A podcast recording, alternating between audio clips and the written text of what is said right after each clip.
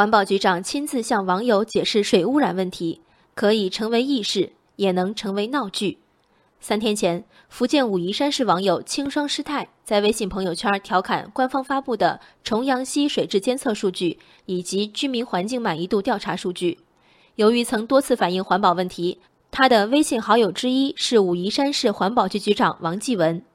看到朋友圈后，王继文主动向他发送多张当天下午显示重阳溪水质清澈的照片，并试图解释满意度调查数据等问题。无奈双方话不投机。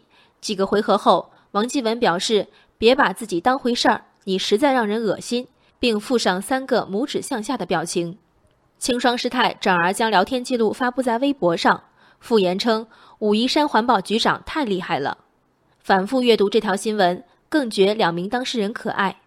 清霜师太的可爱之处在于安能摧眉折腰，哪怕上门游说的是环保局长，质疑起来仍然不卑不亢、不屈不挠。这环保局长更是性情中人，不但用私人微信添加素不相识的投诉者，还与对方走心辩论，哪怕是最后的言语攻击，也更像路人日常的激愤，而非围观者的仗势欺人。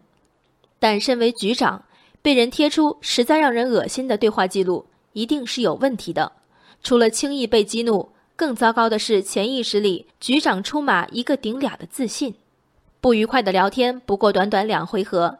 第一回合，在清霜师太把一些朋友留言对当地水质表示不满的内容截图发给王继文，王继文的态度是：你不要被人利用。既然对武夷山这么关注，希望你也正面做些宣传，武夷山人民才会欢迎你。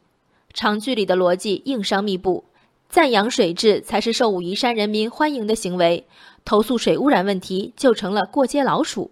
批评水质者个个被人利用了吗？第二回合以清霜师太一段二十五秒的语音开始，以王继文回复“你实在让人恶心”和三个拇指朝下的表情结束。事后，这段语音被公开向记者播放，内容为：“王局长，你说这种话就是在推卸责任。你说你不欢迎我，你不欢迎有用吗？”其中，清霜师太语气较重，但没有脏字儿。这段话被王继文认定是在骂人。清霜师太说。可能是因为没有人敢这么大声音对他一个局长说话，真情流露的王局长想必事后也是后悔的。他既没想到有人不把他的游说当回事儿，更没想到这年头什么都能上网。网友们围观的是他熟练运用的微信表情。至于这局长主动答网友问的佳话，早已在对主题外内容的议论中不幸流产。局长将投诉者加为微信好友。并主动回应新的云投诉，这本是令人欣慰的进步。错不在云议政，而在只扭转了一半的思维定式。率先扔掉办公室工作电话护甲的局长，在让渡一定隐私空间的同时，早该想到，真正平等的关于切身权益的对话中，他不会因为局长的身份得到额外礼待。没有接线员的缓冲和修饰，第一手的信息常常是刺耳的。新媒介赋予主政者和纳税人新的对话渠道，对后者投诉质疑是法律赋予的权利，而对前者，是否要拆开固有边界，是否要提供本质要求外的解释，这是一种自由。因为这个意义上的先锋，当我们宽容王继文此后的不得体，我们其实保护的是更多后来者的勇气。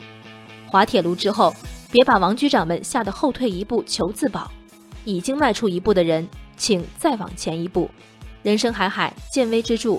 我是静文，往期静观音频，请下载中国广播 app 或搜索微信公众号“为我含情”。